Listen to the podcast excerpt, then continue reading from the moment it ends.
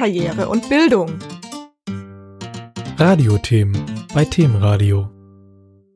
Hallo liebe Hörer, herzlich willkommen. Ich bin heute in Mainz und habe die Gelegenheit mit Stefan Mehrer zu sprechen. Er ist ein erfolgreicher Unternehmercoach, hat schon einige Unternehmen selbst geführt, nicht immer positive Erfahrungen gemacht, aber seine Erkenntnisse dann in sein neues Unternehmen 2007 einfließen lassen. Hallo Herr Mehrert. Hallo Herr Eck.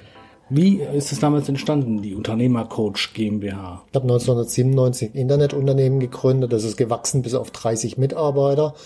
Und dann im Jahr 2003 habe ich eine Insolvenz hingelegt und ja, ich habe mich gefragt, was ich für Fehler gemacht habe. Ich hätte natürlich auch sagen können, die New Economy war schuld, dass sie runtergegangen ist, aber daraus lernt man ja nichts. Also die Frage war nach meinen eigenen Fehlern und ich habe dann gleich ein zweites Unternehmen gegründet, wieder ein Softwareunternehmen und parallel dazu, um nicht wieder die gleichen Fehler nochmal zu machen, habe ich angefangen zu lernen. Also ich habe damals, ich würde sagen, 100, 150 Bücher pro Jahr gelesen. Ich bin auf locker zehn Seminare im Jahr Jahr gegangen, ich habe mir einen Coach genommen, ich habe mit jedem einigermaßen erfolgreichen Unternehmer gesprochen, mhm. nur weil ich es eben nicht nochmal in den Sand setzen wollte.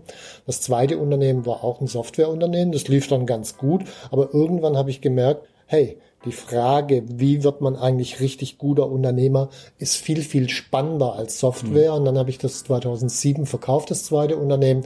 Und ab da mache ich eben Unternehmercoach, um andere Unternehmer da drin zu unterstützen, ein geiles Unternehmen aufzubauen. Mhm. In Ihren Büchern sprechen Sie ja davon, dass man seine Kunden lieben soll. Geht das nicht ein bisschen zu weit? Definitiv nein. Also ich finde, wenn man sich vorstellt, ein Unternehmen zu führen, wo man wirklich seine Kunden liebt, dann hat man diese ganzen Stressgeschichten mit Anwendungen Anwalt und Preisverhandlungen und so weiter, hat man komplett von der Backe und vor allen Dingen ganz wichtig, die Kunden verraten einem auch, was sie erwarten, was sie wollen.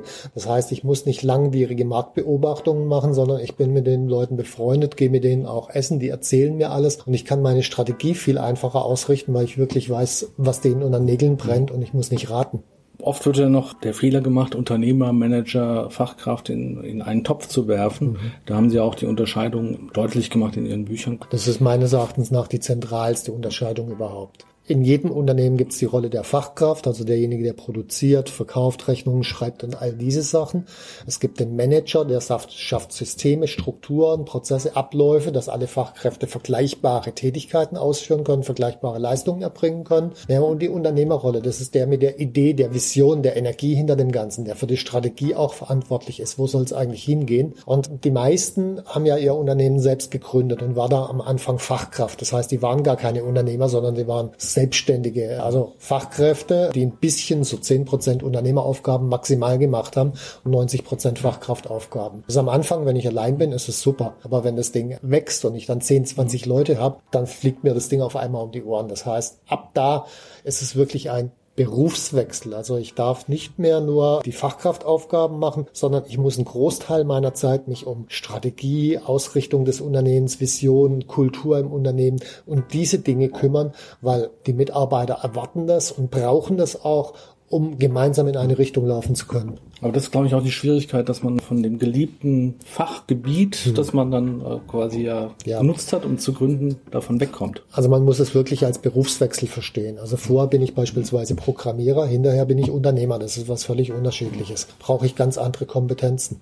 absolut schwer dahin zu kommen. Und wenn man nicht klar im Kopf hat, dass es ein Berufswechsel ist, dann bleibt man immer irgendwo hängen, weil man weiß ja gar nicht, was fehlt mir eigentlich. Und ich kenne es ja früher auch als Programmierer. Wenn irgendwas nicht funktioniert hat, meine erste Lösung war immer, dann mache ich halt eine bessere, bessere Software. Also immer aus der Fachkraftbrille gedacht. Das ist aber oftmals nicht die Lösung. Was sind aus Ihrer Sicht die wesentlichen Erfolgsfaktoren für Unternehmer? Für mich wirklich, dass sie unterscheiden können zwischen Fachkraftmanager und Unternehmer und wissen, was ihre Rolle ist. Das ist das Erste. Das Zweite, wenn ich nochmal auf das Thema Kundenlieben zurückkomme, in Richtung Strategie. Mein Ziel muss sein, der Erste in den Köpfen meiner Zielgruppe zu sein für meine spezifische Lösung. Die meisten Unternehmer, die haben eher so eine Art Bauchladen, da ist dann einmal alles drin und das funktioniert nicht, weil wenn ich irgendeinen Kunden erzähle, also der mir gegenüber sitzt, ich mache alles, das mag ja noch einigermaßen glaubwürdig sein, aber wie soll ich da jemals Marketing machen, nach außen in die Masse, keine Chance mehr. In einem Buch haben Sie die Neurostrategie für Unternehmer dargestellt. Mhm. Können Sie das beschreiben? Ja, Neurostrategie ist für mich in erster Linie erstmal klar zu haben, ich brauche eine kleine Zielgruppe und in den Köpfen dieser kleinen Zielgruppe muss ich der Erste sein. Das heißt, ich muss deren brennendes Problem lösen und die müssen auf mich aufmerksam geworden sein. Das ist so die erste Aufgabe. Aber das zweite ist, oft entscheide ich ja unterwegs strategisch. Also beispielsweise, ich habe ein Luxusprodukt und der Kunde fragt mich, können Sie was am Preis machen? Und ich sage ja. In dem Moment habe ich eine strategische Entscheidung getroffen, weil Preisreduktion und Luxusprodukt passen einfach nicht zusammen. Ist mir aber in dem Moment nicht klar. Dann stelle ich die Frage, okay, warum habe ich das denn gemacht?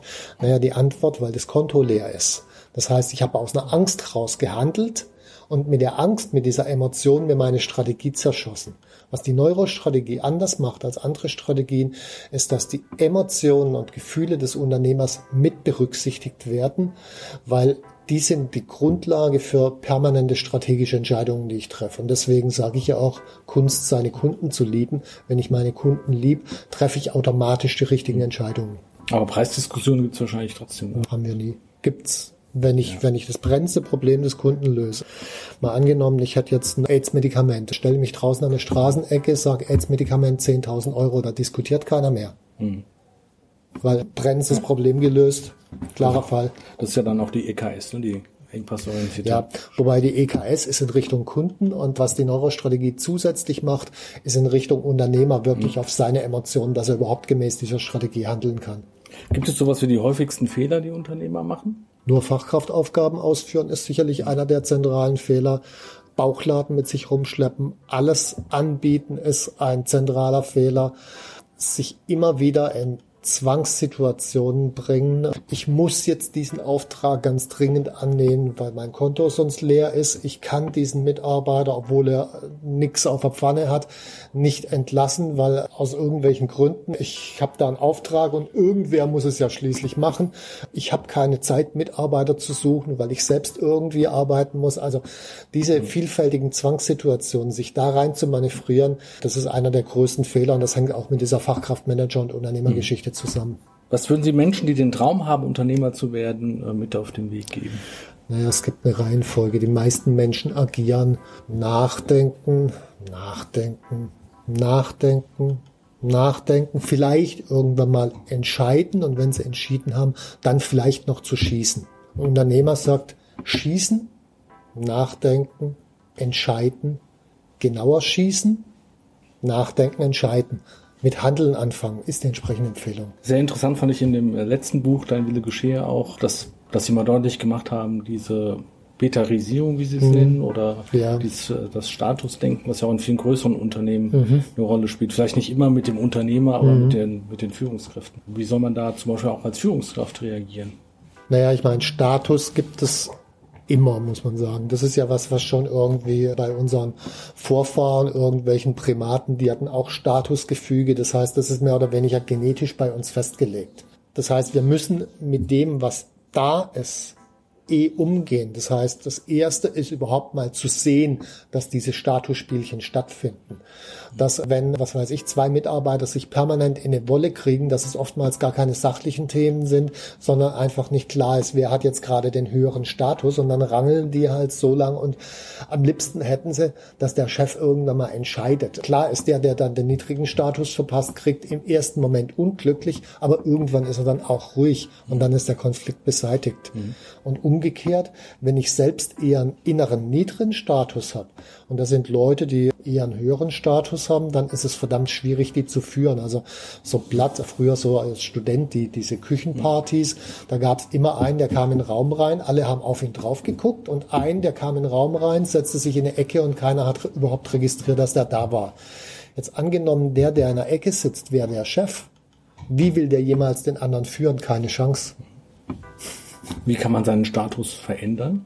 Also da gibt es eine Reihe von Einflussfaktoren, die da eine Rolle spielen. Das ist der Umgang mit seinen Emotionen. Da gehört für mich Achtsamkeit dazu. Da gehört Umgang mit den eigenen Glaubenssätzen dazu. Da gehört sicherlich auch auf einer fachlichen Ebene Aneignung von Führungskompetenz dazu, so dass ich überhaupt weiß, was ich da tue. Also es sind eine Reihe von Einflussfaktoren, die sind dann in meinem Buch eben Führung für Unternehmer, Dein Wille geschehe beschrieben. Mhm. Ja, die Bücher kann ich auch sehr empfehlen. Äh, weitere Informationen finden unsere Hörer auch im Teaser, wo wir die Links nochmal darstellen. Auch wer mehr wissen möchte zu Unternehmercoach GmbH, zu Stefan Mehrath, kann die Links dort finden. Herzlichen Dank für das Gespräch. Herzlichen Dank, Herr Eck. Hat Spaß gemacht.